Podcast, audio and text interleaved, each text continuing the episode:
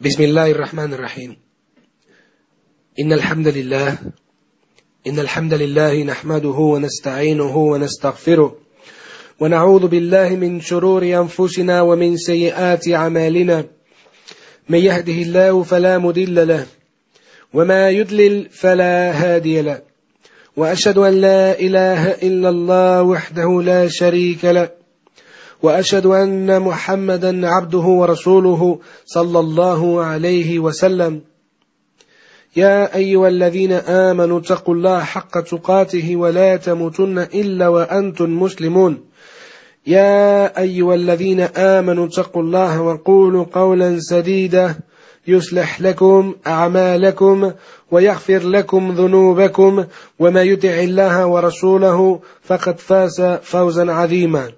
أما بعد فإن أصدق الحديث كتاب الله سبحانه وتعالى وخير الهدي هدي محمد صلى الله عليه وسلم وشر الأمور محدثاتها وكل محدثة بدعة وكل بدعة دلالة وكل دلالة في النار. أجارني الله وإياكم من النار. آمين آمين آمين يا رب العالمين. رب اشرح لي صدري ويسر لي أمري. واحلل عقدة من لساني يفقه قولي أما بعد إخواني وأخواتي في الله السلام عليكم ورحمة الله وبركاته En nombre de la Comisión Islámica de Melilla, nos gustaría daros las gracias, o me gustaría daros las gracias a este curso, a este nuevo curso, con el título Alam al-Jin wa shayatin el mundo de los genios y los demonios desde la perspectiva islámica. Quiero dar la bienvenida a aquellos no musulmanes que estén hoy con nosotros, escuchándonos, y por ello intentaré traducir la mayoría de los términos árabes que utilice hoy. También quiero dar las gracias al hermano Mustafa Buazzati, Hafidahullah, que me acompañará durante estas cuatro sesiones, estos cuatro domingos, para asistirme y también será el responsable o encargado de llevar a cabo la recitación de los versículos del Corán que traigamos, inshallah, como dalil y doy las gracias y la bienvenida a los hermanos y hermanas que nos escuchan a través, de Paltalk en nuestro canal Comisión Islámica. Me vais a perdonar hoy porque estoy un poco constipado y, y siento, lo siento si de vez en cuando tendré que parar. Este curso recoge un tema bastante intrigante. Un tema intrigante en el sentido de que hay poco conocimiento en cuanto a él y además es un mundo que suelen tener bastante miedo los musulmanes en cuanto a ello. Y no deberíamos tener miedo en absoluto. Deberíamos vivir con conocimiento, deberíamos aprender acerca de este tema, pero nunca con miedo. El curso estará dividido de la siguiente manera, bi'idnillah. La primera clase, que será la clase de hoy, hablaremos del mundo de los genios y los demonios en profundidad. La segunda clase versará sobre el mal de ojo y la envidia, la tercera clase versará sobre Sihr en profundidad, la, brujería, sus males, el kufur que conlleva, shirk que conlleva, y en la cuarta clase hablaremos de la protección contra el maligno shaitan y una sesión de preguntas y respuestas. Para la finalización de este curso, inshallah, os prometemos que vuestro conocimiento islámico personal habrá aumentado, bi'idnillah, Vuestro conocimiento para protegeros y para proteger a otras personas también habrá aumentado. Y también aprenderéis a conocer a otras criaturas que Allah subhanahu wa ta'ala ha creado. Recuerdo, recuerdo perfectamente como si fuera ayer el día en el que, en el que cumplí diez años. Y bueno, por motivos de ignorancia, de jahilía, pues mis, eh, mis padres me prepararon una especie de, de cumpleaños, una fiestecita con los amigotes, con los amigos, y recuerdo que comíamos incluso chocolate, pasteles, y, y en un momento pues desapareció todo el mundo, los adultos desaparecieron, no había nadie, y me dirigí a la habitación de mi madre, y ahí observé algo que no había visto jamás y que jamás podré olvidar. Ese fue el inicio de mi, de mi interés por este mundo, de mi investigación por este mundo. Y observé que unas diez personas adultas intentaban contener los movimientos de mi abuelita. Afidahumullah, que Allah la proteja y que Allah la recompensa. Que Allah la recompense. Mi abuela que para entonces contaba con 100 años y que murió con 108. No podían con ella, subhanallah, era increíble. La cogían de los brazos, de la cabeza, de las piernas. Una mujer que apenas eh, elevaba eh, un metro y medio del suelo. Sus gritos, los ojos absolutamente blancos, sin pupilas, la lengua que hacía unos movimientos que jamás había visto, como el de una serpiente. Esos gritos. Y bueno, posteriormente me comentaron que mi abuela estaba enferma con diez años que me iban a decir. Y subhanallah, al cabo del tiempo pues me confesaron la realidad que estaba poseída por unos demonios, en, concreto por cuatro. Ese fue el momento en el que empecé a, investigar, en el que empecé a aprender sobre la figura del Rají, que es el exorcista, de la Roquía, que es el exorcismo, etcétera, etcétera, etcétera. Y hoy comienza eh, la presentación de la investigación que he llevado a cabo en cuanto a este tema. Antes de nada, quiero comentar las fuentes de donde sale todo el material que os presentaré, inshallah, en estas cuatro clases. Primero, la mayor parte la he tomado del libro La protección contra los jinn y shayatin, del Sheikh Wahid Abdul Salam Bali, Hafidahullah, que Allah le proteja. Este libro además está revisado y tiene el prólogo por el eminente Sheikh Abu Bakr al-Jazairi, Hafidahullah, que es profesor de la Universidad de Medina. También otro libro que se titula La espada contra la brujería y los brujos malignos del mismo Sheikh Wahid Abdul Salam Bali, Hafidahullah. Otro libro, Los jinn y la enfermedad humana, del Sheikh Abdul Mundir Khalil ibn Ibrahim, Hafidahullah. Estos tres libros no están traducidos todavía al español, sí al, inglés. Están en árabe y en inglés. Otro libro, El mundo de los genios y los demonios, escrito por el Sheikh Omar Suleiman al-Ashqar, que este sí está traducido al español por nuestro querido hermano Muhammad Aisa García, Hafidahullah, que Allah le proteja y le recompense por la fantástica labor que está haciendo en la Dawa hispana. También la Fatawa al-Jinni del Sheikh al-Islam Ibn Taymiyyah, rahimahullah, Majmu al-Fatawa, compendio de veredictos jurídicos del Sheikh al-Islam Ibn Taymiyyah, rahimahullah. Al-Bidaya wa Nihaya, del principio al fin, del Imam Ibn Kathir, rahimahullah. El compendio Fath al-Bari, del Sheikh Ibn Hajar al-Asqalani, rahimahullah. También el compendio de hadith, los diferentes libros de hadith como Bukhari, Muslim, Ibn Majah, Abu Daud, Tirmidhi, An-Nasa'i y Ahmad, rahimahumullah, que Allah les recompense a todos. También el tafsir, como tafsir he cogido el tafsir de Ibn Kathir, rahimahullah, y el tafsir de Al-Qurtubi, rahimahullah. Y finalmente, conferencias de grandes ulama, de grandes sabios, que han hablado de este tema.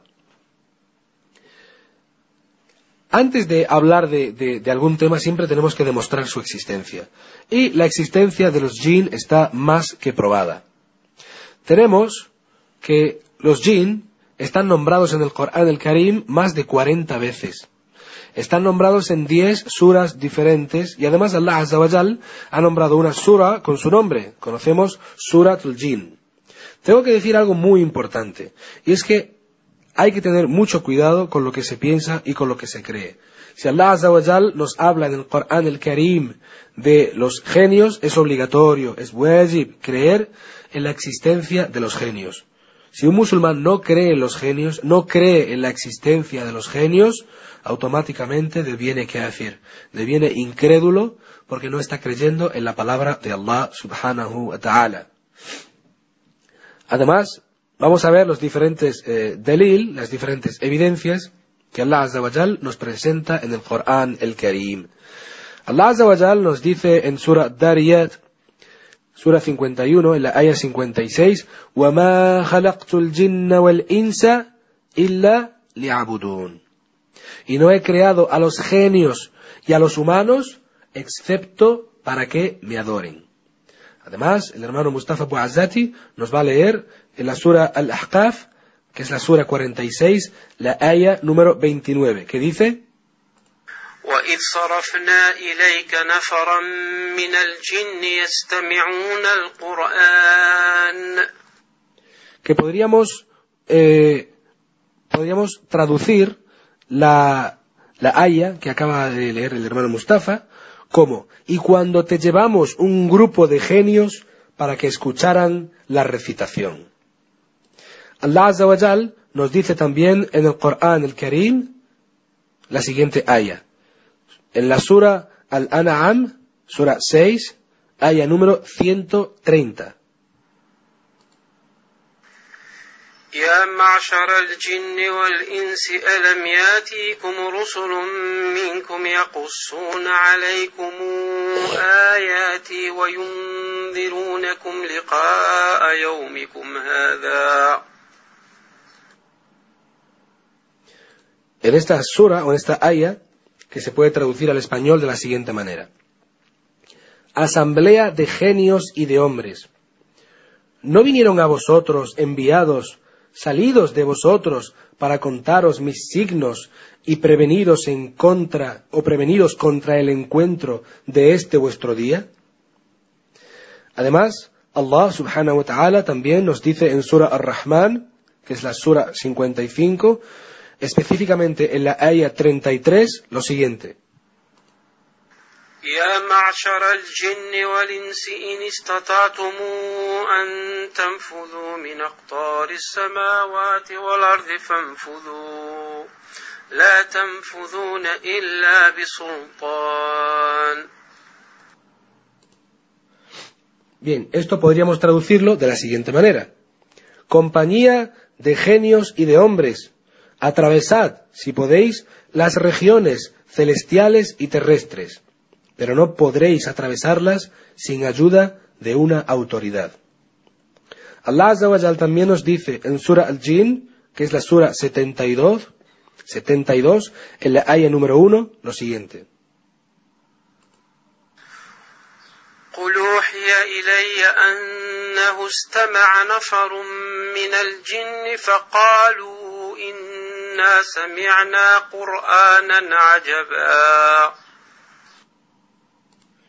La traducción, que podría ser, di, oh Muhammad, se me ha revelado que un grupo de genios estaba escuchando y decía, hemos oído una recitación maravillosa.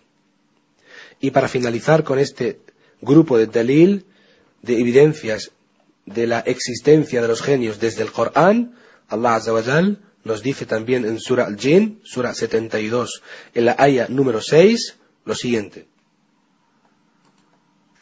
وإنه كان رجال من الإنس يعوذون برجال من الجن فزادوهم رهقا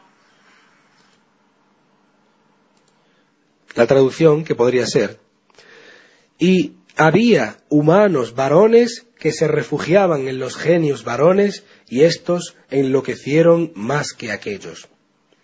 Pues aquí tenemos la evidencia desde el Corán el Karim de la existencia de los genios. Pero tendremos que ver también la existencia desde la sunna. Nosotros, inshallah, bi'idnillah, siempre presentamos dalil desde el Corán, desde la sunna. Y esa sunna de acuerdo al entendimiento de los salafus salih, de los sahaba, de los predecesores piadosos, inshallah ta'ala, y del consenso de los sabios, de los sabios de Ahl Sunnah el Jama'a. En la Sunna vamos a traer dos eh, argumentos. El primero es eh, transmitido eh, por Muslim, rahimahullah, imam Muslim, que Abdullah ibn Mas'ud radiallahu anhu relató un hadith que básicamente decía que en una noche estaban reunidos y en un momento determinado perdieron de vista al profeta Muhammad sallallahu alayhi wasallam. No lo veían por ningún lado. Se preocuparon lo buscaron por todos sitios y no lo encontraron. Decía eh, Abdullah ibn Mas'ud radiyallahu anhu que esa fue la peor noche de, sus vidas. No sabían dónde estaba el profeta alayhi salatu salam, se mantuvieron en vigilia durante toda la noche sin dormir hasta que después del Fajr vieron aproximarse al profeta Muhammad alayhi salatu salam desde la dirección de Hira. Fueron corriendo hacia él, y le preguntaron, oh mensajero de Allah, ¿dónde has estado? Hemos estado preocupados por ti, hemos pensado que los jinn te habían raptado, te habían llevado, o que los incrédulos de Meca te habían asesinado. El momento en el que vieron al profeta alayhi salatu salam fue un momento de alegría. Y el profeta Muhammad sallallahu alayhi wasallam les explicó lo que había ocurrido. Les dijo que durante la noche un emisario de los jinn, un emisario de los genios, se le acercó y le pidió que fuera con ellos para que les enseñara el Corán, el Karim. Así que el profeta Muhammad salam fue con ellos y les habló del Corán, el Karim, les habló de Allah Azza wa les habló de los milagros del Corán, el Karim, y muchos de ellos aceptaron el Islam. También explicó el profeta Muhammad salam que estos genios le preguntaron al profeta Muhammad salam que cuál sería su sustento, qué sería lo que comerían, a lo que el profeta Muhammad salam les dijo que todo animal o todo hueso de animal muerto que fuera o que hubiera sido eh, sacrificado bajo el nombre de Allah Azza por el nombre de Allah subhanahu wa ta'ala, cuando cogieran esos huesos, ellos los encontrarían repletos de carne, llenos de carne. Y además que los excrementos de los animales de compañía de las personas sería el forraje de sus animales de compañía o de su ganado. Por lo tanto, vemos, vemos en este hadith que el profeta Muhammad salam nos hablaba de esa reunión que mantuvo con los jinn. Luego vamos a ver también en otro, en otro dalil, en este caso transmitido por el imam Bukhari, rahimahullah, que transmitió que el profeta Muhammad sallallahu alayhi wasallam le dijo a un compañero suyo llamado Abu Said al-Khudri radiyallahu anhu lo siguiente: Veo que te gustan las ovejas y el desierto. Cuando estés en esos lugares y vayas a hacer el adán, eleva la voz, porque cualquier jin humano u otra criatura, oiga tu Adán, será un testigo a tu favor el día del juicio final. Por lo tanto, su existencia está probada por el Corán, por la Sunna y por Ahl al-Ilm, los sabios. El Isma, el consenso de los sabios de Ahl sunnah wal Jama'a. Dice que aquellos que no crean en la existencia de los jinn son kuffar, incrédulos, porque han descreído de una parte del Corán y de la Sunna. Bueno, ¿quiénes son los jinn? ¿Quiénes son los genios? Los jinn son unos seres creados por Allah subhanahu wa ta'ala. Fueron creados antes que los humanos y vivían en la tierra antes que los humanos. Pero creaban corrupción, creaban mucho mal. ¿Por qué se llaman jinn? Se llaman jinn porque la palabra jinn tiene que ver mucho con la palabra invisible, otra dimensión y los jinn son invisibles, no se pueden ver. Pero debido a la, justicia de Allah subhanahu wa ta'ala, sabemos que el día de Yawmul Qiyamah los seres humanos podrán ver a los jinn, pero los jinn no podrán ver a los seres humanos. Jinn, que es contrario de la palabra ins. Ins, que son visibles porque son los seres humanos. Si alguien dice que ha visto a los jinn en su forma original, es un mentiroso. Tenedlo claro eso. ¿Se puede ver a los jinn en otras formas? Inshallah lo veremos en esta clase. ¿De dónde fueron creados los jinn? Pues esto es muy importante. Los jinn fueron creados de la, de la llama flameante del fuego, que así es como la han traducido los grandes exégetas. Además, Allah subhanahu wa ta'ala nos dice en Surah Al-Hijr, que es la Surah 15, en las ayas 26 y 27, lo siguiente.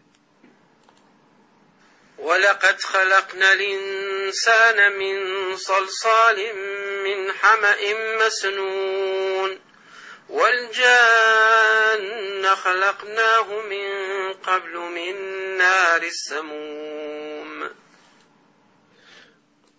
La traducción que podría ser la siguiente.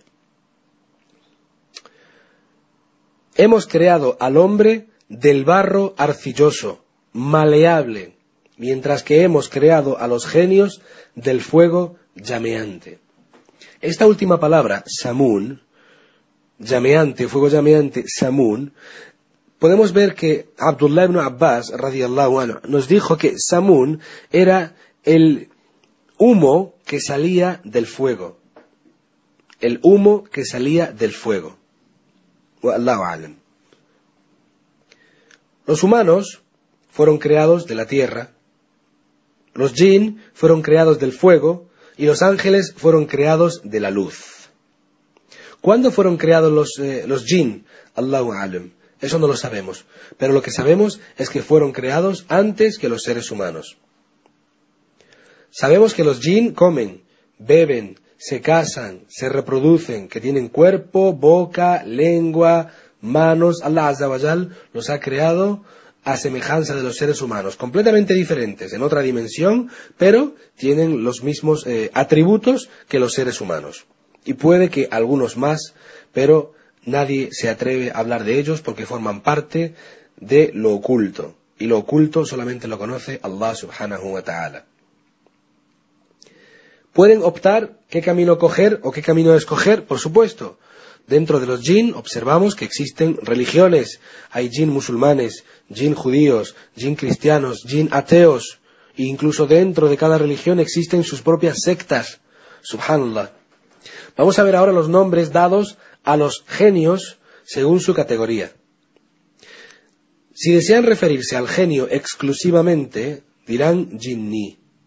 Si se refieren a los genios que habitan con humanos, se llaman Amir, cuyo plural es Amar. Si se refieren a los que se aparecen a los niños, se llaman Arwah. Si se refieren a los que afectan en forma dañina y susurran a los humanos adultos, se llaman Shaitan, y para el plural Shayatin. Y si son de los que causan daños más terribles, se llaman Marid. Vamos a ver ahora las diferentes clases de jinn según su naturaleza. Transmitido por Tabarani, Al-Hakim y Al-Bayhaqi, rahimahumullah, que el profeta sallallahu alayhi wasallam dijo, existen tres clases de genios, los que vuelan por el aire, otros que se aparecen como perros y serpientes, y otros que permanecen en distintos lugares y viajan. Por lo tanto, los shayatin son los genios malvados, lo que conocemos como demonios malignos. La explicación y la elección de la religión o básicamente de eh, la forma de vida de los eh, genios, podemos decir que es la que hemos dicho anteriormente, que los jinn tienen la elección de seguir la sharia, de seguir el mensaje de Allah subhanahu wa ta'ala, de seguir las órdenes del profeta Muhammad sallallahu alayhi wasallam y también tiene la elección como cualquier ser humano de no seguir el camino impuesto y ordenado por Allah subhanahu wa ta'ala.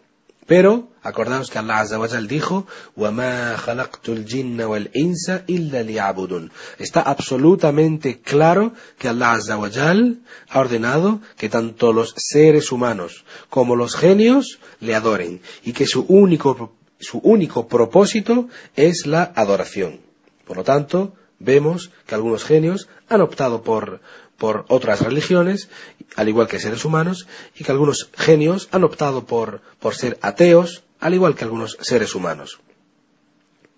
Y pedimos a Allah Azza que guíe a todos, tanto genios como humanos, bi'idnillah. Por lo tanto, sacamos una premisa básica que es una regla, y es la siguiente. Todo shayatin es un jin, pero no todo jin es un shayatin, o un shaitan. Repito, todos shayatin, todos los shayatin son genios, son jin, pero no todos los jin son shayatin. ¿Por qué? Porque tenemos una familia que son los genios. Todos son genios, ¿sí? Todos son jin. Pero dentro de los jin están los shayatin. Por lo tanto, todos los shayatin son genios, pero no todos los genios son shayatin.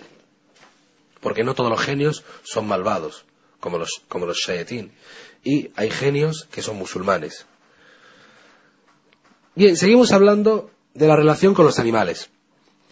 Los asnos y los perros pueden ver a los genios. Encontramos en un hadith muttafaqun alay, muttafaqun alay significa que ha sido transmitido por Bukhari y Muslim, por los dos.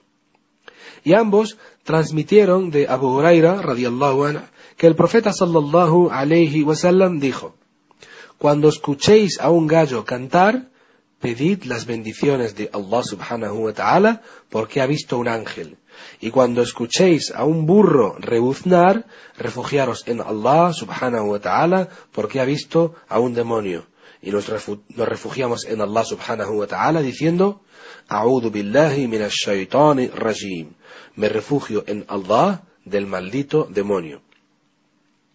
Además vemos que en el musnad de Imam Ahmad y en el musnad de Abu Dawud, radiallahu anhuma, se incluye también a los perros con los burros.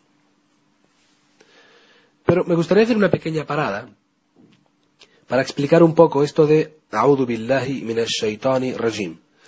Porque muchas veces nos encontramos en una situación de peligro, en una situación de miedo, y decimos A'udhu billahi minash shaitani rajim y pensamos que hemos cumplido, que todo está correcto, que todo está bien, cuando no es así. Y dejadme recuperar una, una, una parábola del imam Abu Hamid al-Ghazali, rahimahullah, que explicó perfectamente esto de A'udhu billahi shaitanir rajim. Fijaros, dijo lo siguiente. Imagínate un hombre que se encuentra en, en mitad de un desierto y observa que un león hambriento viene corriendo hacia él para saciar su apetito. Y que justo detrás de él hay una fortaleza inmensa donde puede salvarse. Y este hombre grita y dice lo siguiente.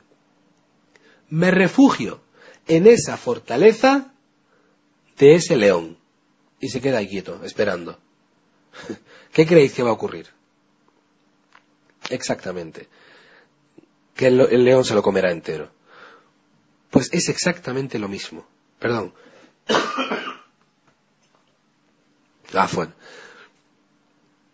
Pues es exactamente lo mismo. Si tú dices, A'udhu billahi minash rajim, significa, me refugio en Allah de ese león. Que se podría comparar a, me refugio, perdón, me refugio en Allah del maldito demonio. Que se podría comparar a, lo que dijo ese hombre, me refugio en esa fortaleza de ese león. Por lo tanto, el sentido, la moraleja de esta historia es que ese A'udhu billahi rajim tiene que ir acompañado de buenas intenciones, de acciones. Tienes que llevar a cabo el salah, tienes que ser una persona digna, tienes que observar buenas acciones, tienes que seguir la sunna del profeta Muhammad sallallahu alayhi wasallam. Si no, esa dua no tiene efecto. El imam Ibn al-Qayyim al-Jawziyya, rahimahullah, dijo que la dua es la mayor arma, arma del creyente. Pero si las acciones del creyente son nulas, si las acciones del creyente no se llevan a cabo, entonces esa, esa arma o ese arma no tendrá ningún tipo de efecto. Puedes hacer que ese arma sea un cañón y puedes hacer que ese arma sea una pistola de agua. Depende de ti. Vamos a ver también ahora que existen algunas explicaciones científicas acerca de esto de que los animales pueden ver a eh, seres o pueden ver a cosas que nosotros no podemos ver. Por ejemplo, algunos animales pueden ver cosas que los humanos no pueden ver. Las abejas, las abejas pueden ver la luz ultravioleta y además pueden ver también el sol a través de las nubes. Y los búhos pueden ver a los ratones en los maizales las noches más oscuras. Por lo tanto, ¿por qué no podemos decir? ¿Y por qué no podemos creer? ¿Y por qué nos resulta tan complicado decir que un burro puede ver a un jin y que un gallo, o una, sí, un gallo puede ver a un ángel? El siguiente punto, antes de entrar eh, en el mundo de Iblis y quién es Iblis, es algo, una práctica que es muy común que se lleva a cabo entre los jóvenes ignorantes, que se llama la tabla de Ouija. Y esto de la tabla de Ouija, pues no es nada más y nada menos que creer en los fantasmas y en los espíritus. Y en la aquila de un musulmán tiene que, dar, tiene que quedar claramente establecido que los fantasmas no existen. Los espíritus, en el concepto de la palabra, se podría decir que son las almas de las personas. Sabemos que las almas de las personas están aferradas al cuerpo del ser humano. Y en el momento en que muere, esa idea de que las almas vagan por el mundo, los fantasmas, no, no. En el Islam está claramente establecido que en el momento en que una persona muere, ese alma es tomada automáticamente por Malak el Maut, alayhi salam, el alma, el ángel de la muerte, y que segundos después se la entrega a sus ángeles, que lo, que lo elevarán al cielo y le mostrarán, inshallah, lo que le espera, o que lo introducirán en, el, en la tierra, en los más profundos pozos del infierno, para que observe, para que vea lo que le espera. Y pido a Allah subhanahu wa ta'ala que nuestra morada definitiva sea el Jannah al-Firdaus el-A'la, inshallah ta'ala. Vamos a hablar ahora del demonio y de los genios. Hablamos mucho de Iblis. ¿Y quién es Iblis? Iblis, que significa privado de toda bondad. Iblis, que es el rey de los demonios. Ibn Kathir, el imam Ibn Kathir, nos dice en, eh, su colección Al-Bidaya wa relatado por Ibn Abbas, radiallahu anhu, que era el sabio de los Sahaba, que Iblis tenía un nombre antes de llamarse Iblis, antes de Allah Azza haberle dado ese nombre de Iblis, que digo nuevamente significa privado de toda bondad. Iblis se llamaba Azazil. Azazil.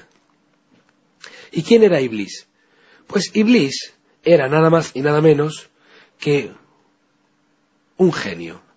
Y quiero resaltar esto de genio, y sigue siendo genio porque Iblis vive, porque existe una opinión, sobre todo en la, religión cristiana, que reconocen a Iblis con otros nombres, como Lucifer, Satanás, etcétera, etcétera. Y dicen, le dan el nombre de el ángel caído. Nosotros los musulmanes no aceptamos esta opinión porque Iblis no era un ángel. Iblis no es un ángel. Pero todo tiene una explicación. Iblis era un genio que vivía con los genios en la tierra.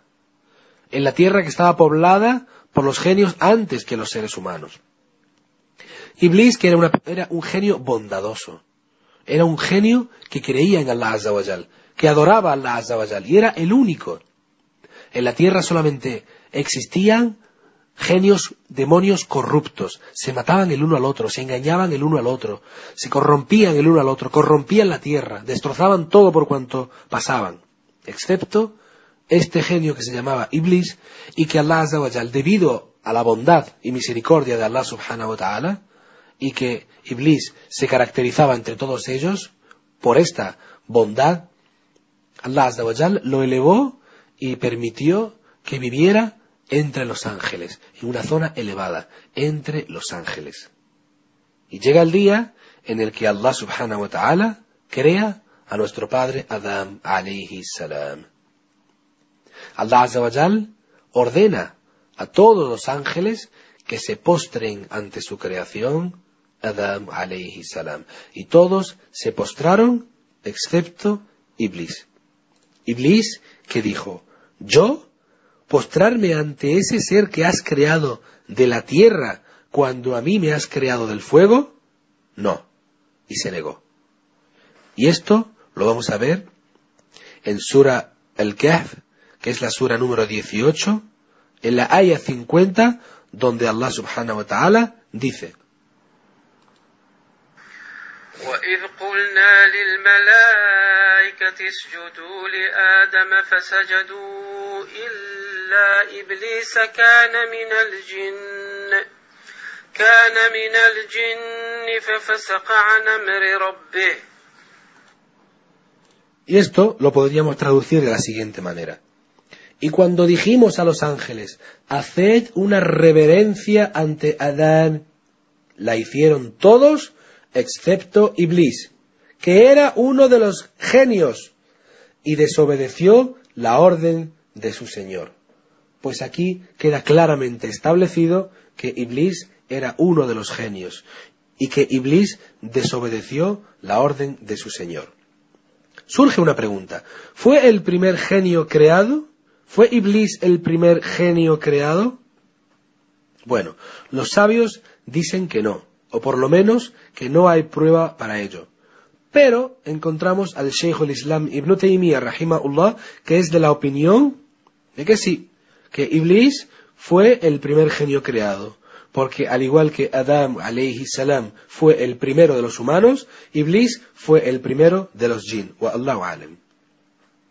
Sabemos que la apariencia de Iblis es muy desagradable a la vista y sabemos que tiene dos cuernos, porque el profeta Muhammad sallallahu alayhi wasallam lo dijo, que no lleváramos a cabo nuestra oración exactamente el momento en que se pone y sale el sol, porque son los momentos en los que Iblis saca sus cuernos. Sabemos que Iblis vive en el mar. Iblis tiene su trono en mitad del mar. ¿Cuál es la comida y la bebida de los jinn? Pues hemos dicho, y volvemos a decir, que el imam Bukhari, rahimahullah, en su libro Sahih Bukhari, volumen 7, página 171, número 3860, narrado por Abu Huraira, donde decía que el profeta alayhi salatu salam dijo que los huesos serán los huesos de los animales que hayan sido sacrificados bajo el nombre de Allah subhanahu wa ta'ala serán la comida de los jinn y la encontrarán repleta de carne. Lo mismo con el estiércol de los animales de compañía de los jinn, que será el forraje, mm, perdón, los, los animales de compañía de las personas, que será el forraje de los animales de los jinn. Y por, otro lado, en el mismo hadith, dice el profeta alayhi salatu salam que la comida de los jinn, de los shayatin, sobre todo, será los huesos de animales muertos y los excrementos o el estiércol de los animales. Tenemos Dalil, tenemos una prueba que nos dice que al entrar en casa si decimos Bismillah, Shayatin le dice a sus compañeros, aquí no tenemos refugio. Y si además, cuando vayamos a comer, decimos Bismillah, Shaitán le dice a sus compañeros, aquí no tenemos alojamiento ni comida. Por lo tanto, se marchan. Esto lo encontramos en Sahih Muslim, número 2018. Por lo tanto, y recapitulando, al entrar en casa, decimos Bismillah. Y también decimos Assalamu alaikum. Y a lo mejor entras en casa con un compañero cristiano y sabe que no hay nadie y dices Assalamu alaikum y piensas este está loco. Subhanallah. Y no es así. Es que él no sabe nuestras costumbres. Pero nosotros decimos Assalamu alaikum. ¿A quién? Pues en primer lugar a los ángeles, inshallah. Si hay ángeles en nuestra casa, decimos assalamu alaikum. Segundo, si, vive en nuestra casa algún jin musulmán, inshallah. Si vive algún jin musulmán, inshallah, pues le decimos assalamu alaikum. Y también por si hay algún, algún familiar o alguien en otra habitación. Perdóname, pero es que tengo un resfriado. Seguimos hablando de de Iblis y de los jinn. El tema de la edad es un tema que ha traído muchos debates. ¿Cuántos años puede llegar a tener un, un o un shayatin? Pues la realidad es que los jinn pueden llegar a vivir miles, miles de años. Y, inshallah, os pondré un vídeo en la tercera sesión, en la tercera sesión de una rugía, de un exorcismo, en la que el rají, el exorcista, le pregunta a ese jinn ¿Cuántos años tiene? Y tiene 1759. Subhanallah. Y es el jinn que habla a través de la persona. Pero nos encontramos una historia que es transmitida por Ibn Hajar al-Asqalani, rahimahullah, en su libro Al-Isaba fi Tamizi Sahaba, Al-Isaba fi Tamizi Sahaba, que nos cuenta lo siguiente. Dice que el profeta Muhammad sallallahu alayhi wa sallam convirtió con sus manos a más de 70.000 genios al Islam. Subhanallah. El profeta Muhammad alayhi salatu salam convirtió hasta 70.000 genios al Islam. Y una vez se le acercó un genio y le dijo, Assalamu alaikum, ya Rasulullah. Me llamo Hamma bin Hin bin Lahin bin Laqin bin Iblis. Subhanallah, repito. Hamma bin Hin bin Lahin bin Laqis bin Iblis. O sea que era el tataranieto de Iblis. Y le dijo, cuando los hijos de Adam, salam, que eran Abil y Qabil, pelearon, yo era muy joven. Yo abracé el Islam de manos del profeta Nuh, salam. Viví y vi al profeta Ibrahim, al profeta Musa, al profeta Suleimán y al profeta Isa, salam. Y además, Isa, salam, me dijo, si cuando llegue Muhammad estás vivo, dale mis saludos. Subhanallah. Así que, ya Muhammad, de parte del profeta Isa, alayhi salam, que es Jesucristo, te digo, assalamu alaykum. Subhanallah, subhanallah. Nos encontramos también en eh, Sahih Muslim, en el volumen 3, en, en el hadith número 1598, que el profeta Muhammad alayhi salatu salam nos dijo, comed con la mano derecha. Comed con la mano derecha. Porque si coméis con la mano izquierda, si coméis con la mano izquierda, Shaitán estará comiendo con vosotros. Sabemos que antes de comer decimos Bismillah, que comemos con la mano derecha y que comemos de nuestro lado. Esa es la sunna. Y así lo dijo el profeta Muhammad sallallahu alayhi wa sallam. Ahora, ¿qué ocurre ¿Qué ocurre si nos olvidamos de decir Bismillah y nos acordamos en mitad de la comida? Fijaros en esta historia, en este hadith. El profeta Muhammad alayhi salatu estaba comiendo con sus compañeros y llegó un sahabi corriendo apresurado, se sentó y empezó a comer.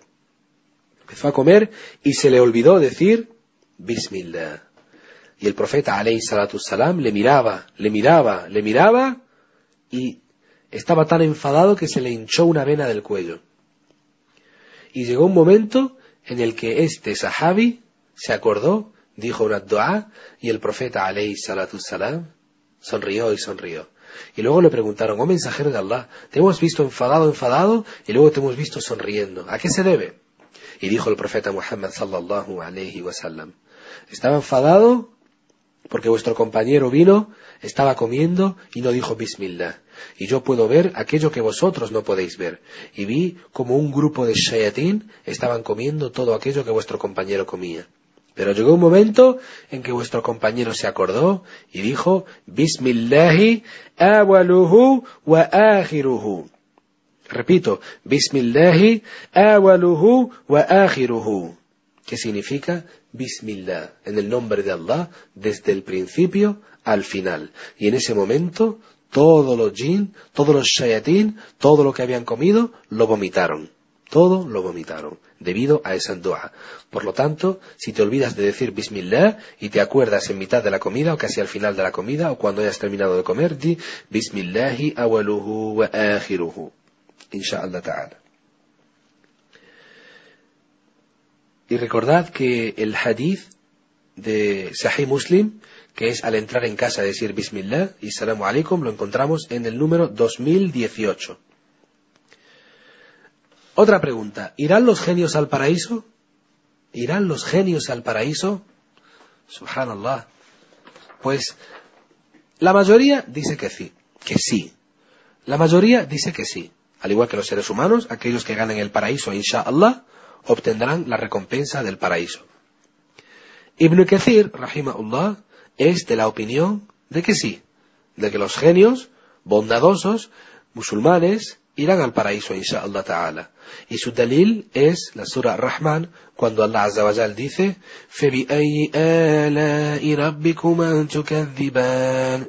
que es, ¿y cuál de las bondades de vuestro Señor negaréis? Otros dicen que estarán viviendo en las afueras del paraíso. Y esta es la opinión, por ejemplo, del Imam Malik, rahimahullah. Otros dicen que serán los compañeros de Al-Araf, que son las murallas que delimitan el paraíso. Y finalmente la cuarta opción es la que más me gusta a mí, que dice que no deberías hacer este tipo de preguntas. que no deberías hacer este tipo de preguntas, porque no nos va a beneficiar en nada, subhanallah. Y ya lo comenté en la anterior charla, las etiquetas en la búsqueda del conocimiento, que el profeta Muhammad sallallahu alayhi wasallam hacía dua, hacía dua para ese conocimiento que no le beneficiaba. ¿Cómo era? Sí, el profeta Muhammad alayhi salatu salam decía, Allahumma inni a'udhu bika min al-ilm la yanfahu. Oh Allah azza wa me refugio en ti del conocimiento que no me beneficia. Porque hay tanto conocimiento que no nos beneficia. Por lo tanto, nos quedamos inshallah con la opinión de los sabios acerca de si los genios estarán en el paraíso. Otra pregunta, ¿se casan y procrean los genios? ¿Crees que se casan los genios? ¿Crees que pueden tener hijos los genios? Por supuesto que sí. Por supuesto que sí. Y la evidencia nos la encontramos en Surah Rahman, que es la Sura número 55, en la ayah número 56, donde Allah subhanahu wa ta'ala dice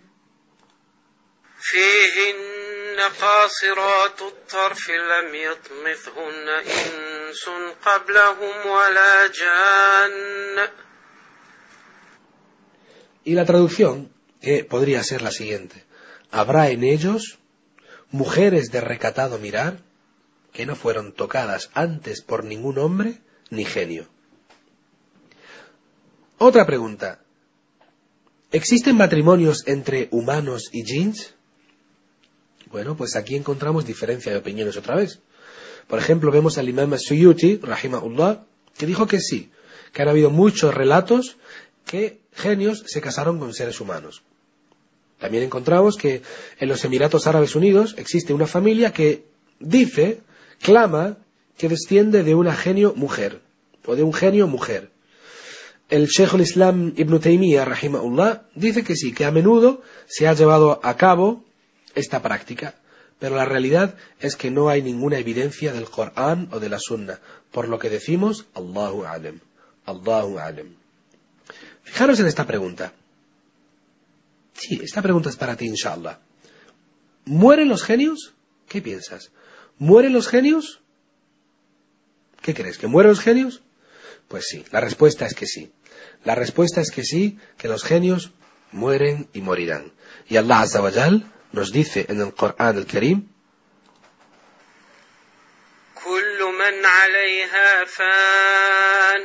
ويبقى وجه ربك ذو الجلال والإكرام فبأي آلاء ربكما تكذبان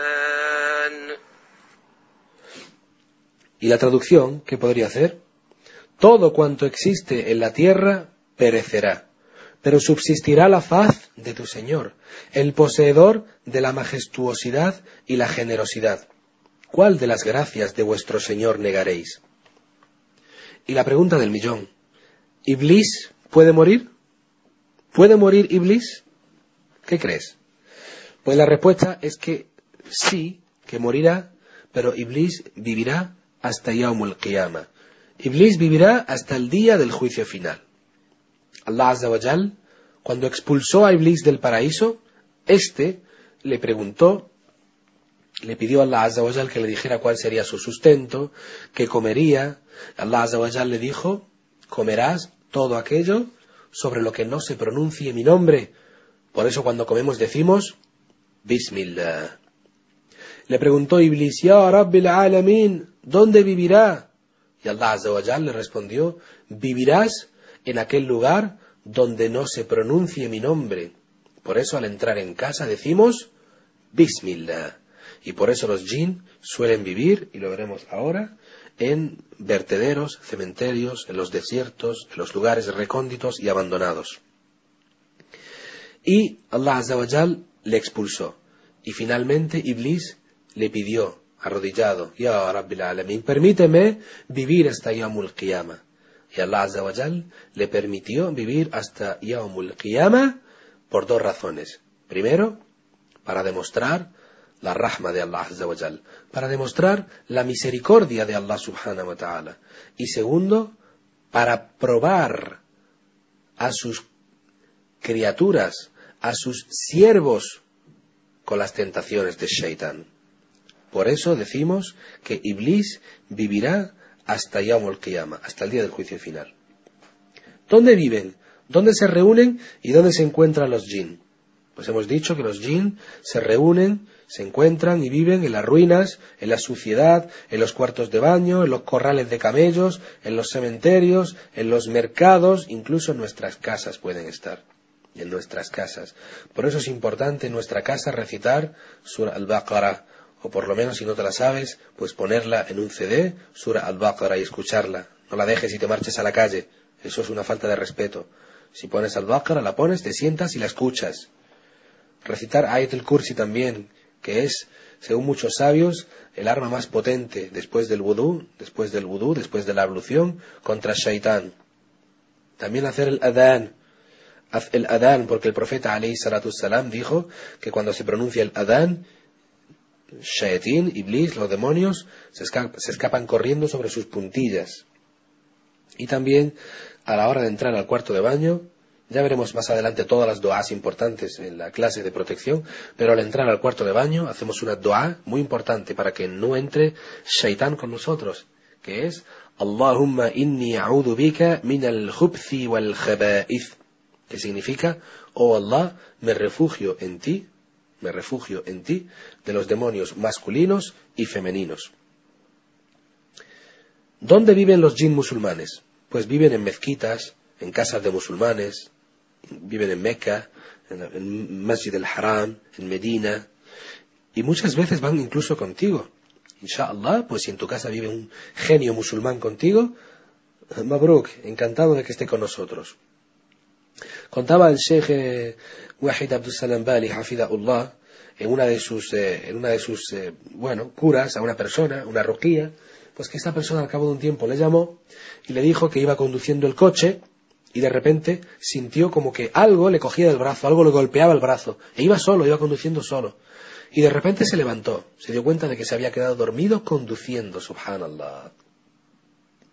Se sentía mareado y además vio que tenía la, la, tensión, la tenía por las nubes. Así que paró el coche, rápidamente tomó, tomó el medicamento oportuno y descansó pero nunca lo olvidó, que algo era como si algo le levantara. ¿Es esto un dalil? No, no es un dalil, pero Allahu alam, puede ser, puede ser o no puede ser, Allahu alam. Tu casa puede ser una casa del baraka o puede ser una casa del batil. Tú decides, tú decides si tu casa es una casa en la que hay bendiciones de Allah Azawajal o es una casa en la que hay miseria y en la que hay pérdida y en la que hay destrucción producida por Iblis y por Shayatin. Fijaros una llamada que le hicieron al Sheikh Abdul Salam Bali, Hafidahullah. Una hermana le llamó por teléfono y le dijo que eh, por la noche oía ruidos en casa, que sentía que había una presencia en su casa, tenía frío por las noches, no podía conciliar el sueño, tenía insomnio, se sentía incómoda, como si hubiera algo que le observara. Y el caso es que varios miembros de su familia también se quejaban de lo mismo. El caso es que el sheikh, y esta conversación está grabada, le preguntaba, hermana, ¿rezas? A lo que ella hizo una pausa y dijo, eh, eh, bueno, de vez en cuando, por la noche cuando llego a casa, recupero. Esa práctica que hacen muchos, ¿verdad? Que Allah los guíe, inshallah que es llegar a casa por la noche y rezar el Duhur, el Asar, el Maghrib y el Isha. Y se olvidan del, del Fajr, como si el Fajr no fuera una, sala obligatoria, subhanallah. El Salah hay que hacerlo a su hora. Y el Salah hay que hacerlo en la mezquita, inshallah, sobre todo para los hombres, para los hombres. Y Allah subhanahu wa ta'ala conoce la condición de cada persona. Luego le preguntó, hermana, ¿observas el hijab? Y le dijo, eh, ¿cómo?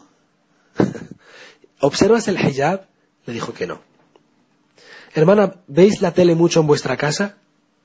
Sí, vemos mucho programas de televisión, etcétera, etcétera. Hoy en día aquí en, en, España tenemos programas de televisión, subhanallah, que son la representación del riba, del namima, del cotilleo, del murmullo, de hablar mal de la gente a sus espaldas y todo eso es haram. Haram. Programas como Sálvame o yo qué sé, los nombres de los programas, eh, eh, A tu lado, Salsa Rosa, Eh, ya sabéis los programas que os quiero decir, ¿verdad? Programas de cotilleo. Programas de cotilleo. Y Telecinco, por desgracia, en mi casa, alhamdulillah, Telecinco no se ve. Telecinco es desde la mañana hasta la noche, Riba, Namima, Riba, Namima, Riba, Namima. Cotilleo y murmullo hablar de la gente. Ya sabéis lo que dice Allah Azza wa de aquellas personas que hablen de otras personas mal, que cometan el Riba o Namima, que estarán comiendo su carne putrefacta el día de Yawmul Qiyamah. Hermana, le sigue preguntando Sheikh, ¿escucháis música en casa? Sí, de vez en cuando tenemos unos discos, esto y lo otro. A lo que el Sheikh le dijo, hermana, yo no sé si en tu casa habrá algún jing o no, pero lo que sí sé es que tenéis una cábila entera de genios en vuestra casa. Subhanallah, una cábila entera de demonios en vuestra casa. Por lo tanto, le aconsejó y le dijo, reza a tu hora, inshallah. ¿Sí? Ponte el hijab, porque es una obligación para las musulmanas. Además, los jinn atacan más a las mujeres que no tienen hijab. Estás, expuesta al daño de los shayatin. No veas este tipo de programas. Selecciona lo que ves en la televisión. No te voy a decir que no veas la tele, pero te voy a decir que selecciones aquello que ves. Ten cuidado con aquello que ves. Cuidado con las telenovelas que salen, que salen actitudes completamente ajenas al Islam. Y cuidado con quién ves la tele. Si ves la tele con tu hija y estás viendo como una persona raja, habla mal de otra persona, tu hija cómo crees que crecerá. Si no te pones el hijab, tu hija cómo crees que crecerá. Si no paras de quejarte, de insultar a tu marido, de lamentarte, tu hija cómo crees que nacerá. ¿Cómo crees que crecerá? Y lo mismo te digo a ti, hermano. Si no llevas a cabo la sunna como el profeta alayhi salatu salam dijo, ¿cómo crees que crecerán tus hijos?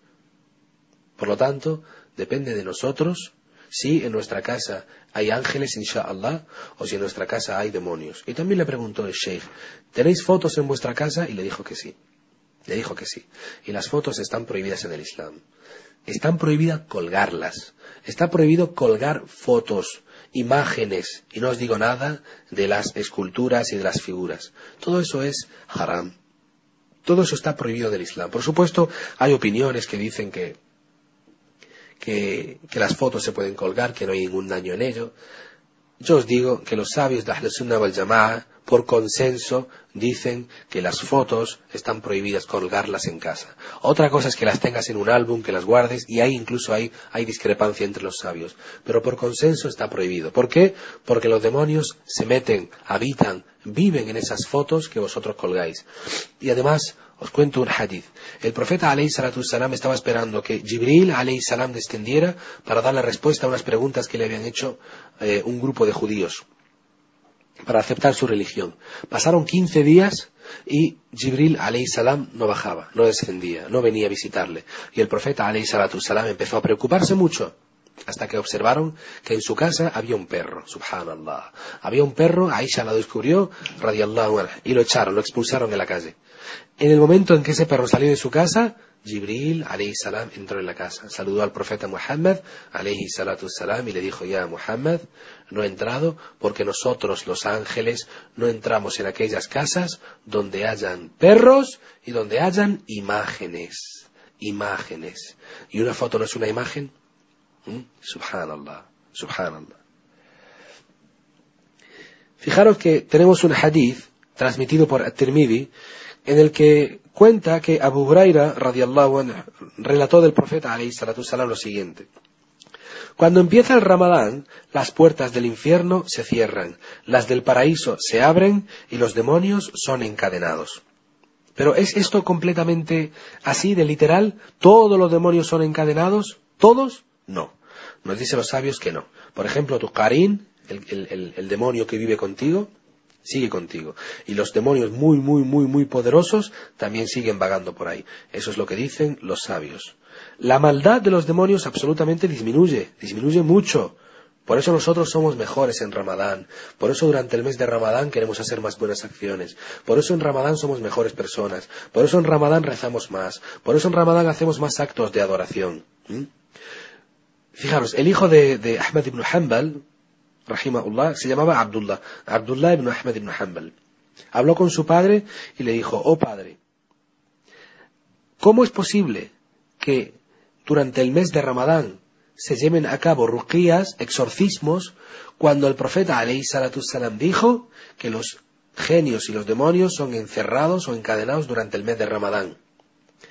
A lo que el gran sabio Ahmed ibn Muhammad rahimahullah le respondió a su hijo, oh hijo mío, eso es lo que dijo el profeta Muhammad sallallahu alayhi wasallam y no debería haber otra interpretación. Esto lo ha transmitido el Sheikh Muhammad ibn Muflih. Sabemos que los jinn tienen una gran velocidad. Tienen una gran velocidad, a la velocidad de la luz van prácticamente. Y conocemos la historia del profeta Suleimán, alayhi salam, en la que le dijeron, ese pájaro, no, recuerdo el nombre de ese pájaro, subhanallah, ese pájaro que habló con el profeta Suleimán, porque el profeta Suleimán, alayhi salam, tenía el poder de hablar con los animales, tenía el poder sobre los vientos, y además se le había, se le había entregado el poder sobre todos los genios. Y ese pajarito vino y le dijo al profeta Suleimán que existía una reina que tenía un, gran ejército. Entonces, Suleimán alayhi salam dijo, ¿quién me traerá su trono?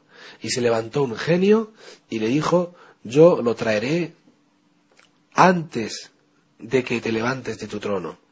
Y otro genio dijo, yo lo traeré antes de que pestañees. Subhanallah. Y ahí podéis ver la velocidad, la velocidad. lo he relatado la historia de memoria, no son las palabras eh, eh, estrictas o literales, pero básicamente el punto al que quería llegar era al momento en que un genio le dijo a su, a su rey, porque era el rey de todos los genios, ya Suleimán, traeré ese trono antes de que pestañees, antes de lo que se trata en pestañear. Ahí podéis ver la velocidad de los genios. Además, el profeta alayhi salatu salam dijo, Shaitán corre por entre vosotros, circula por entre vosotros, al igual que la sangre circula por vuestras venas. También sabemos que los jinn precedieron a la humanidad en viajes galácticos. Hoy en día vemos que la NASA está mandando al espacio eh, satélites, cohetes, estaciones espaciales, etcétera, etcétera, pero ya de hace miles o millones de años los jinn viajaban por el espacio. ¿Por qué? Viajaban por el espacio, porque cuando Allah Azzawajal decretaba algo, se lo anunciaba a, todos sus ángeles y en el primer cielo se llevaba a cabo el anuncio de, ese decreto de Allah Azzawajal. Y los demonios subían hasta el primer cielo para escuchar aquellos decretos de Allah Azzawajal. Y luego, posteriormente, pues, facilitárselo a los diferentes brujos, etcétera, etcétera. ¿Y qué pasa? Que los ángeles, cuando veían que estos demonios venían, les lanzaban estrellas. Y ahí tenemos, ahí tenemos el dalil de qué son las estrellas fugaces.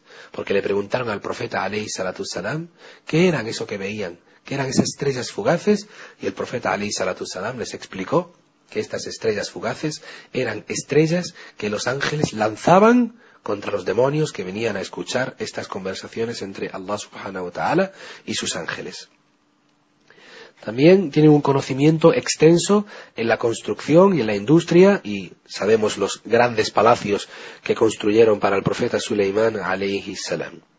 También sabemos que tienen una habilidad para aparentar otras formas. Se pueden eh, transformar en personas y también en animales. Perdón,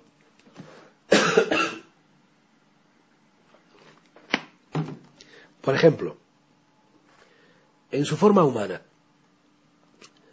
en eh, Masmu fatawa del eh, imam eh, del Sheikh al-Islam Ibn Taymiyyah rahimahullah, en el volumen 11, la página 309, nos dice que en la batalla de Badr apareció un hombre que con la misma figura de un sahabi que se llamaba Suraqa ibn Malik. Suraqa ibn Malik. Y este era Iblis que había adoptado la forma de Suraqa ibn Malik y estaba incitando a los incrédulos de Quraysh para que luchara contra ellos y les dijo que hoy ganarían la batalla y que él estaría con ellos. Pero Allah Azzawajal hizo descender a sus ángeles para ayudar a los musulmanes en la batalla de Badr. Sabemos que la batalla de Badr fue un triunfo eh, aplastante sobre los incrédulos de Quraysh y en ese momento Suraqa ibn Malik comenzó a escaparse y le decía a los Quraysh, ya Suraqa, nos dijiste que nosotros venceríamos, que estarías con nosotros. A lo que Suraqa respondió, yo veo el castigo de Allah y yo veo a su ejército. Yo no he dicho nada, yo no quiero saber nada. Y cogió y se escapó. Y se escapó. Y también tenemos una historia eh, transmitida por el imam Bukhari eh, en Sahih Bukhari, número 2311, en el que cuenta que el profeta Muhammad alayhi salatu salam dispuso al, eh, a un sahabi llamado Abu Huraira radiallahu anhu para que eh, cuidara Beit el-Mal. El Beit el-Mal era el banco de los musulmanes, donde guardaban el dinero, los botines, etcétera, etcétera. Entonces, por la noche, Abu Huraira escuchó un ruido y se dio cuenta de que había un hombre que quería robar. Lo agarró y lo quería llevar al profeta Muhammad alayhi salatu. A lo que este hombre comenzó a llorar, a decirle que por favor le perdonara, que tenía familia, que estaban pasando hambre, que le dejara marchar, que no volvería. A lo que Abu Huraira le perdonó y se marchó. Por la mañana, Abu Huraira, radiallahu anhu, fue al profeta alayhi salatu salam, le contó el incidente, y el profeta Muhammad sallallahu alayhi wasallam le dijo que volvería.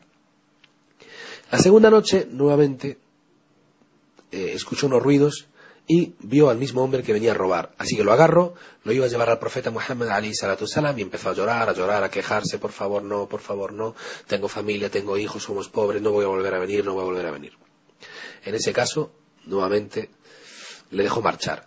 Y por la mañana le comentó al profeta Muhammad sallallahu alayhi wa sallam lo que había ocurrido. Y el profeta Muhammad alayhi salatu wa sallam le dijo, volverá. En la tercera noche, Abu Huraira volvió a agarrarlo, volvió a atraparlo y le dijo, esta vez no te vas a marchar, te voy a llevar con el profeta Muhammad en este momento. A lo que él empezó a decirle que le perdonara, pero Abu Huraira se mantuvo firme y le dijo, si me dejas marcharme, le dijo este hombre, si me dejas marcharme, te diré algo que no te ha dicho nadie, que no te ha dicho nadie nunca, y que te beneficiara mucho. Le dijo Abu Huraira, adelante, dime. Y le dijo, cuando vayas a dormir, recita Ayat el-Kursi, recita Ayat el-Kursi, y ningún genio podrá dañarte hasta la mañana siguiente. Ningún shayatín podrá dañarte hasta la mañana siguiente porque Allah te protegerá. Subhanallah. Le dejó marcharse. Y a la mañana siguiente fue al profeta Muhammad sallallahu alayhi wa sallam y le dijo, oh mensajero de Allah, ha ocurrido esto, esto, esto, me ha dicho esto, esto, esto.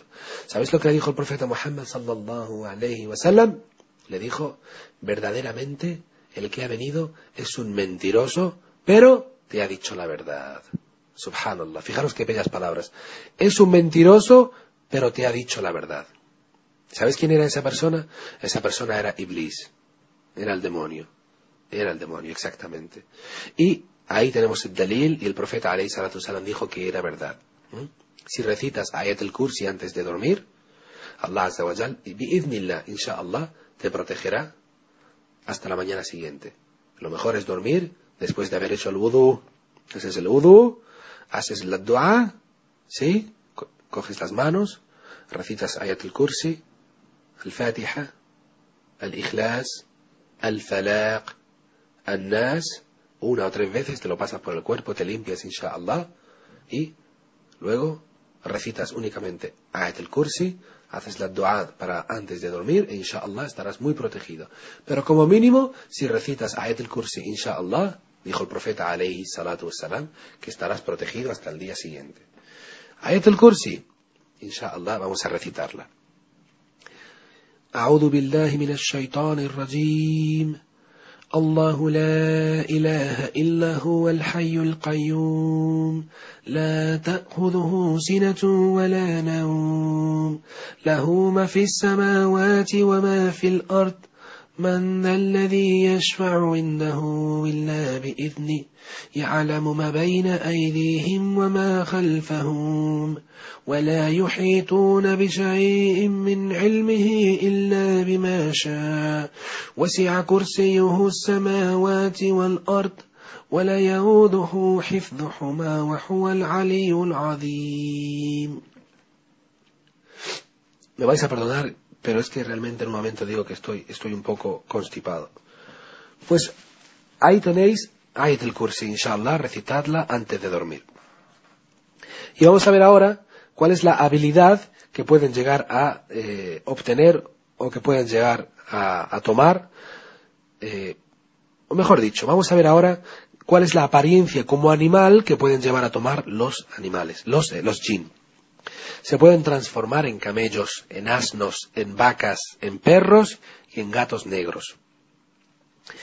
El profeta Muhammad salam dijo, transmitido por Muslim, volumen 1, página 356, número 510. El perro negro que pasa por delante de aquella persona que está llevando a cabo la oración hace que esa oración esté invalidada. Si un perro negro pasa delante de ti mientras estés rezando, esa oración es es inválida. Ibn Taymiyyah, Sheikh islam Ibn Taymiyyah, rahimahullah, nos dijo que el perro negro es el demonio de los perros y que los gatos negros son diabólicos. ¿Por qué el negro? Porque el negro es el que mayor fuerza diabólica tiene y porque concentra más calor. Es la opinión del Sheikh el Islam Ibn Taymiyyah. ¿Podemos decir que todos los gatos y todos los perros negros son demonios? No, pero esa es la opinión del Sheikh el Islam Ibn Taymiyyah. También podemos ver que en el Sahih Muslim, volumen 4, página 1756, en el hadith número 2236, el profeta Muhammad salam nos dice que si al entrar en casa vemos una serpiente, está prohibido matarla. Está prohibido matarla durante tres días. Durante tres días no podemos matarla. ¿Y qué hacemos? El profeta Muhammad salam nos dijo, y aunque os parezca muy extraño, que tenemos que hablar con esa serpiente y tenemos que pedirle en nombre de Allah Azza que abandone nuestra casa durante tres días. Si a los tres días no abandona la casa, no se ha marchado, pues podemos matarla porque ha desobedecido una orden de Allah subhanahu wa ta'ala. Solamente, solamente las serpientes que estén en nuestra casa, en nuestra casa, ¿sí? Las serpientes de la calle es otra cosa. Esas se pueden matar. Y tú te puedes preguntar, ¿cómo voy a entrar yo a mi casa a ver una serpiente durante tres días, dormir sabiendo que hay una serpiente en mi casa? Allahu alam. Allahu alam. Eh, eso es una pregunta para algún sabio. Yo te he transmitido, bi'idnillah, el hadith. ¿Cómo es? Quiere Allah Azza wa permitirnos vivir de acuerdo a no tener nunca que enfrentarnos a esta situación y no tener jamás una serpiente en nuestra casa. Y también el profeta Muhammad salam dijo que shaitán corre por el ser humano como la sangre corre por las venas, como dije antes. Está en Bukhari y Muslim, otro hadith muttafaqun alay. En Bukhari está en volumen 3 y es el número 7171. Y en Muslim lo vemos en el volumen 4, en la página 1712, hadith número 2175.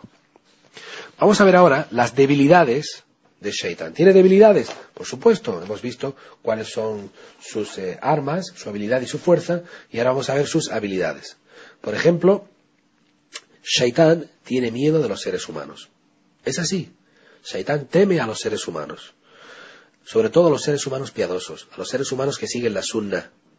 A esos seres humanos, eh, Shaitan les tiene miedo. Fijaros lo que nos dice Allah subhanahu wa ta'ala en la sura Al-Isra, que es la sura 17, especialmente en la aya 65.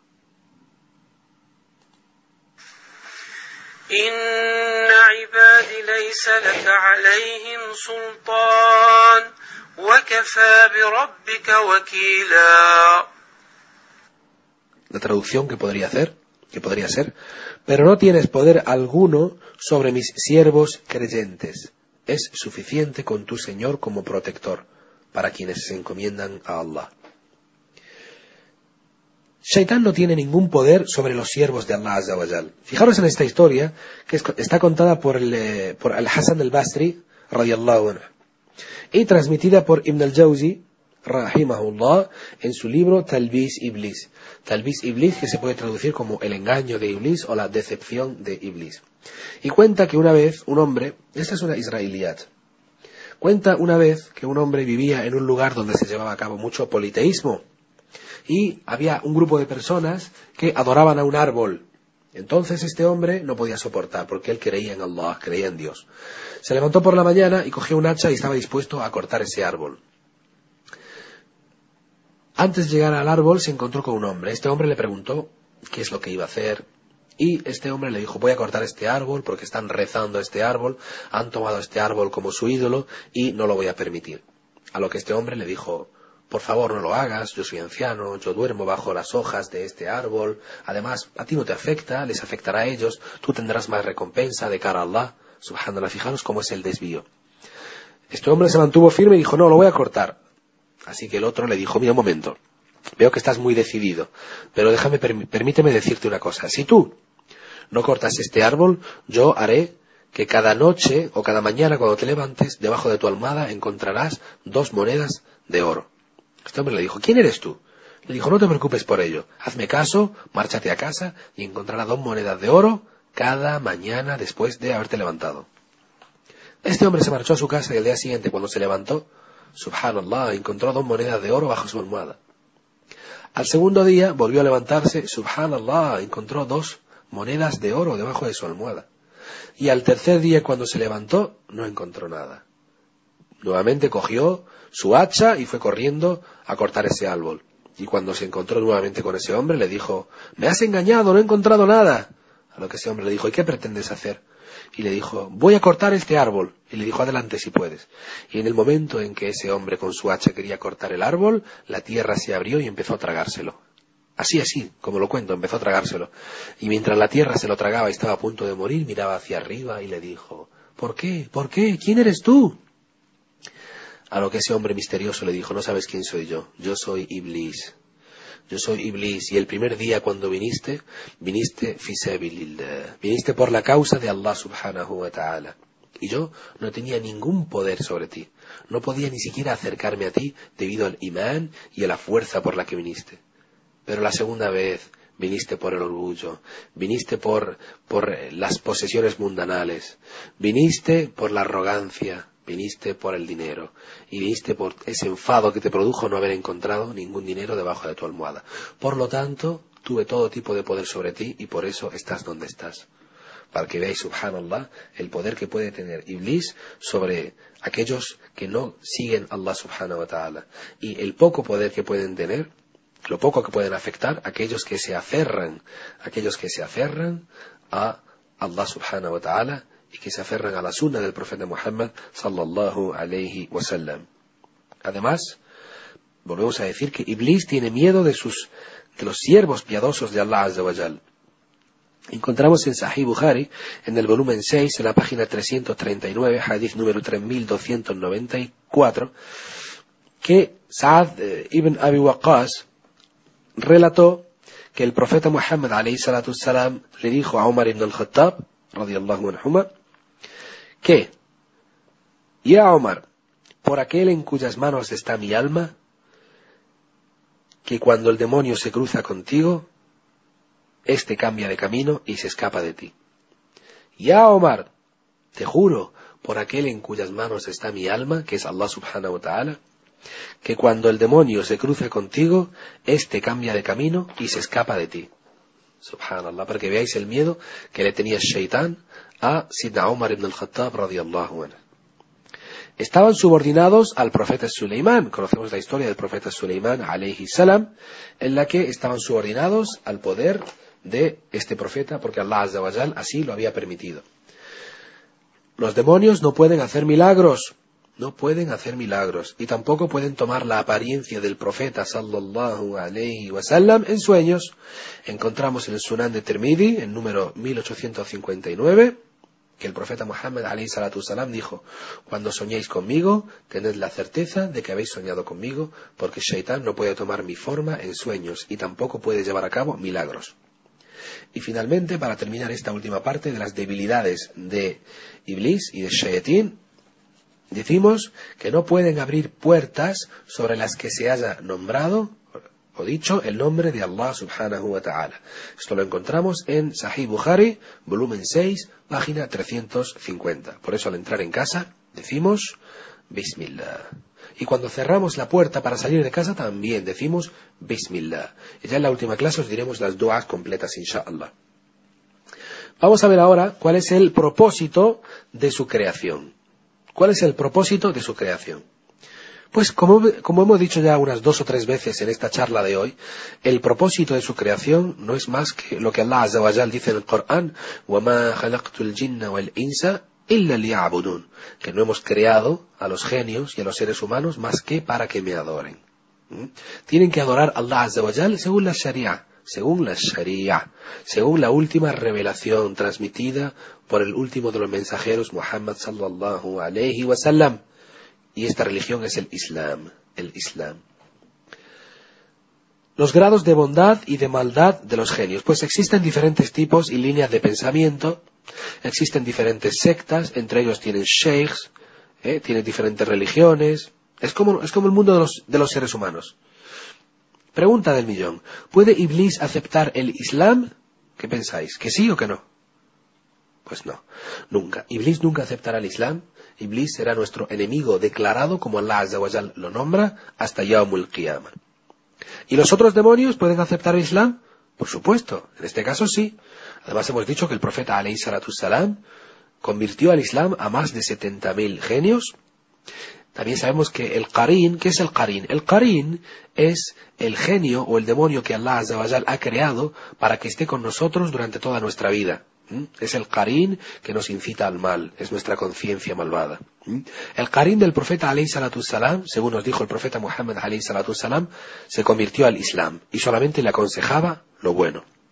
En la tercera clase, que es la clase de, de de las posesiones, veremos como un sheikh le hace una ruqía a una niña y también otro sheikh le hace una, una a un hombre y ambos, antes de salir el demonio que está manifestándose, ambos aceptarán el Islam. Y ambos dirán la shahada, ashadu an la ilaha illallah, wa ashadu anna Muhammad Rasulullah. Y nuestro Qarin, ¿puede nuestro Qarin aceptar el Islam? Pues bueno, pues Allahu alam. Solo está probado que el Qarin del profeta Muhammad salam lo hizo, pero sabemos que puede debilitarse por nuestra piedad. Cuanto más sunnas llevemos a cabo, ese Karim más débil se sentirá.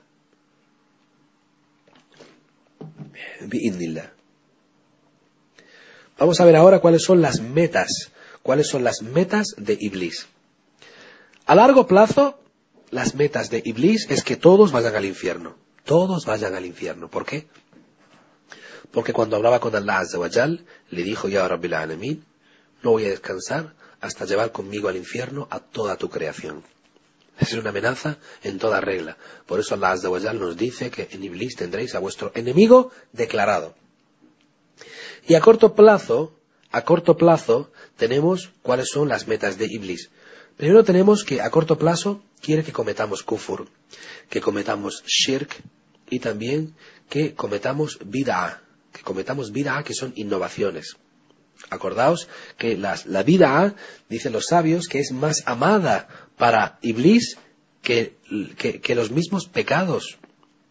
Que los mismos pecados. También, nuevamente, en otro punto nos dice que nos invita a la vida, que cometamos vida y que nosotros invitemos también a la vida a, a otras personas, a innovaciones que no están recogidas. perdón. La ilaha illallah.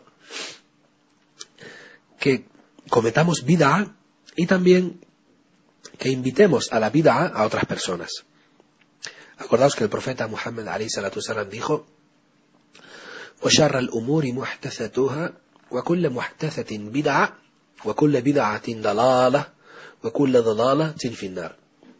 y el peor de los asuntos son los inventados.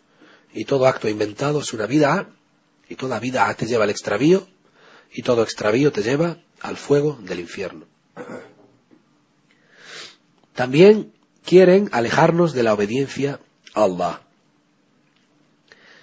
Fijaros cómo, cómo Iblis tenta o tienta de tentación y cómo susurra a las personas en tres ocasiones especiales. Antes, y después. Por ejemplo, cuando una persona va a abrazar el Islam, un cristiano o un judío o un ateo va a abrazar el Islam, Iblis se le presenta y le susurra y le dice, ¿cómo vas a abandonar la religión de tus padres? ¿Cómo vas a abandonar la religión de tus abuelos? No estás en lo correcto. Y ya le hace dudar.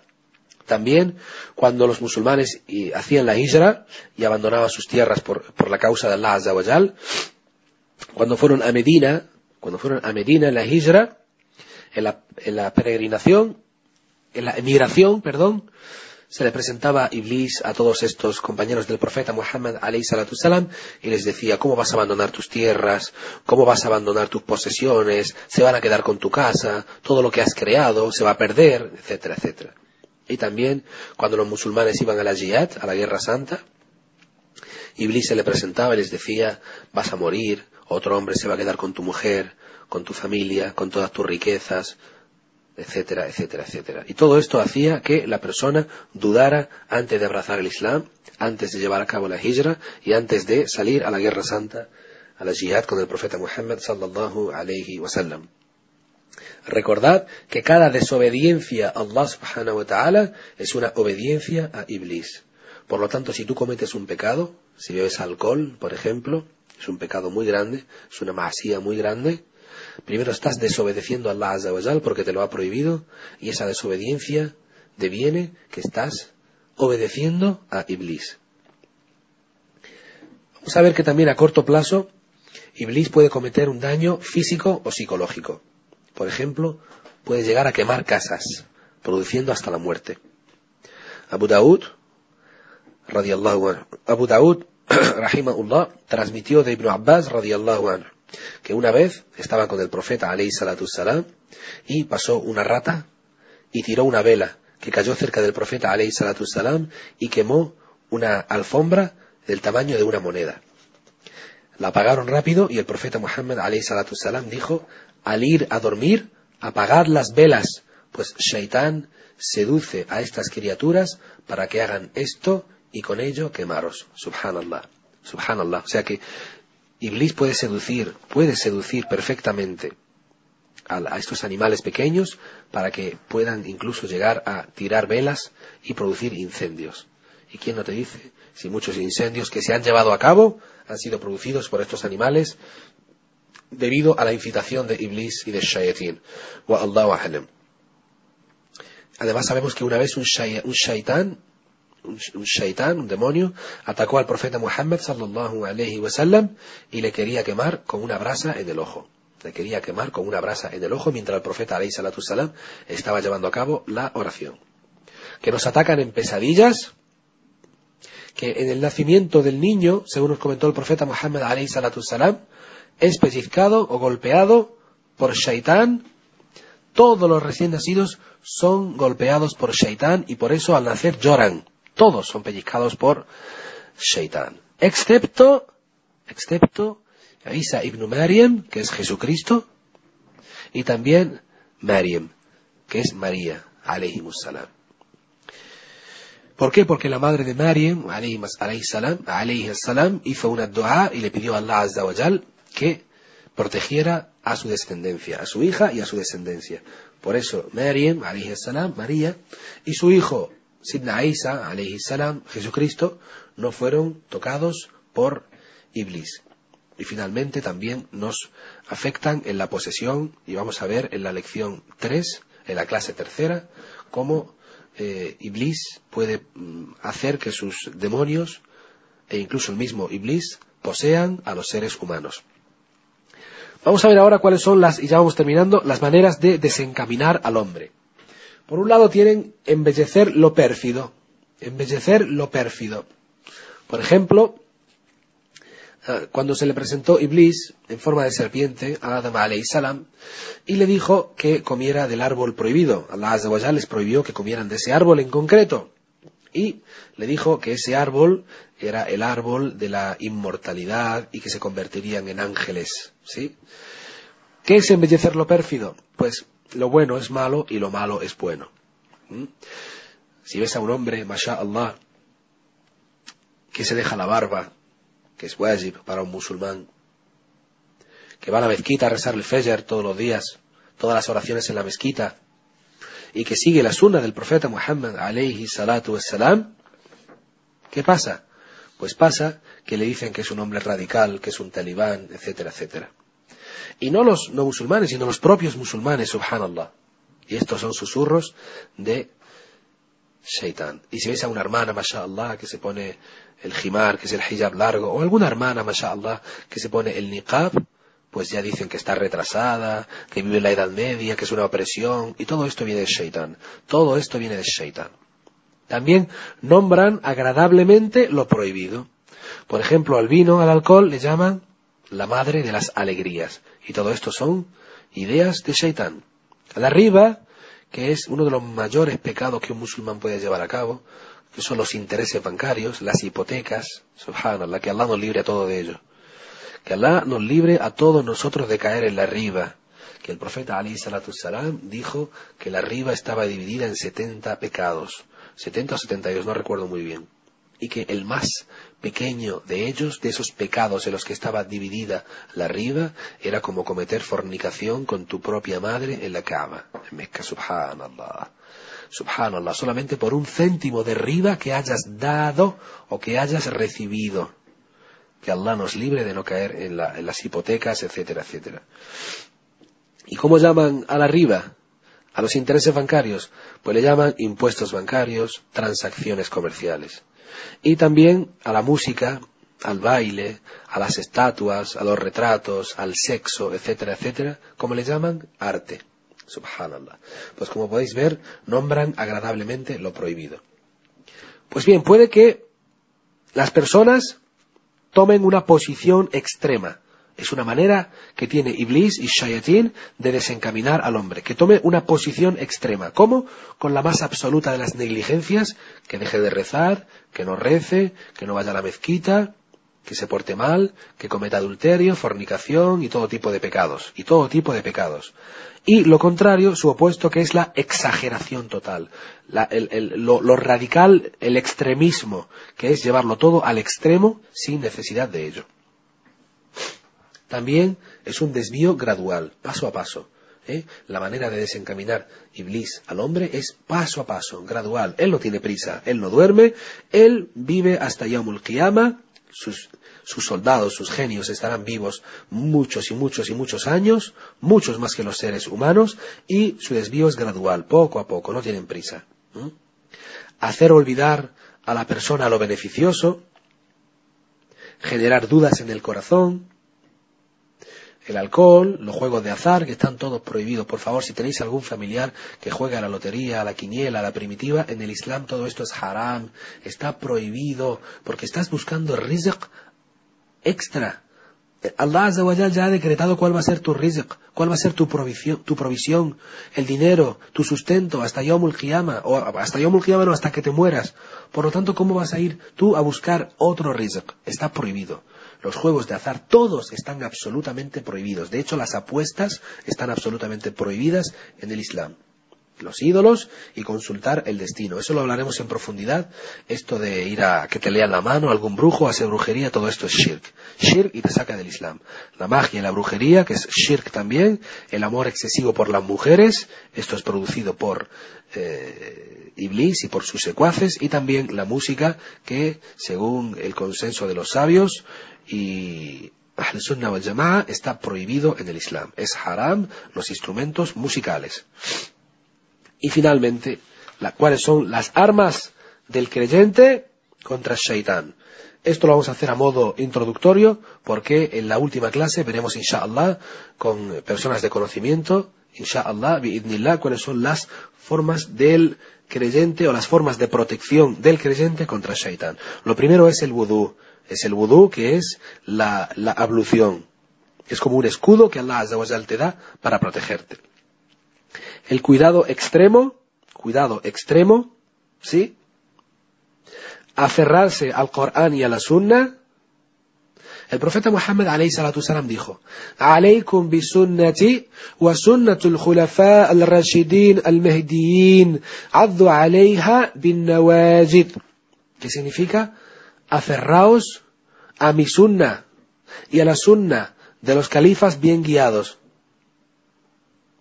no con vuestros dientes frontales, sino con vuestros dientes molares, con vuestras muelas. Fijaros, ¿eh? Fijaros, con la muela, que cuando tú muerdes algo con la muela hay presión más que cuando muerdes con vuestros dientes eh, frontales. عليكم بسنتي وسنة الخلفاء الراشدين المهديين عضوا عليها بالنواجد. También refugiarse en Allah y no en los brujos o brujas que cometen kufur. No vayáis a los brujos, no vayáis a Sahara. Estos solamente os van a desviar del camino correcto. Y estás cometiendo shirk, tanto tú como ellos. Cuando nos susurren al oído, en Salah, por ejemplo, estás rezando y Shaitan te está susurrando, te está hablando de otras cosas, del partido de fútbol, de lo que has hecho, lo que tendrás que hacer, de la comida. Pues di tres veces, Audu billahi minash shaitan rajim y escupe sin saliva tres veces a la izquierda. Tres veces. No escupas porque si no el que está a la izquierda le vas a mojar con todo tu saliva. Subhanallah. Por lo tanto, escupe eh, sin emitir saliva. Solamente sopla. Y di billahi minash rajim tres veces. También al entrar al cuarto de baño, recuerda decir Allahumma inni a'udu bika min al wal khaba'ith. Oh Allah, me refugio en ti del, del mal de los demonios masculinos y femeninos.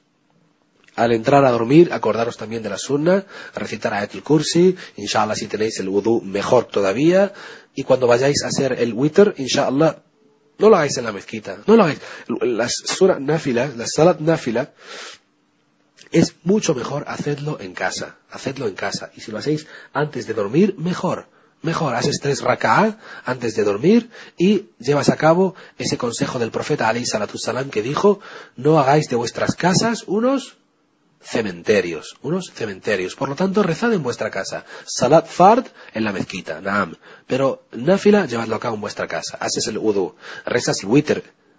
Y después, recitas ayat el kursi, haces la dua con las manos, soplas en tus manos tres veces o una, inshallah, las suras que te he dicho anteriormente y te lo pasas por todo tu cuerpo. Pon Sura al-Baqarah en tu casa, quédate para escucharlo, inshallah, no te marches a la calle y dejes el Corán sonando, porque no es el propósito. Inshallah es que tú lo escuches, que lo aprendas, que lo memorices y que lo recites, inshallah, Sura al-Baqarah, y también memoriza y recita continuamente Ayat al-Kursi. Aunque esto es solamente una pequeña presentación, inshallah ta'ala, porque no tenemos más tiempo, ya llevamos una hora y media pasada de, charla. En la siguiente charla terminaremos esta, que nos ha quedado algunas cosas pendientes de decir, y las formas de protección las veremos inshallah en la última clase. Pido a Allah Azza que nos proteja, pido a Allah subhanahu wa ta'ala que nos guíe por el camino correcto, pido a Allah Azza que nos proteja del shaitán, del mal, del mal de ojo, del mal de la envidia, de Iblis y de sus secuaces. Nashanu an la ilaha illa ant, nastaghfiruka wa anatubu ilayk. Wa jazakumullahu khairan.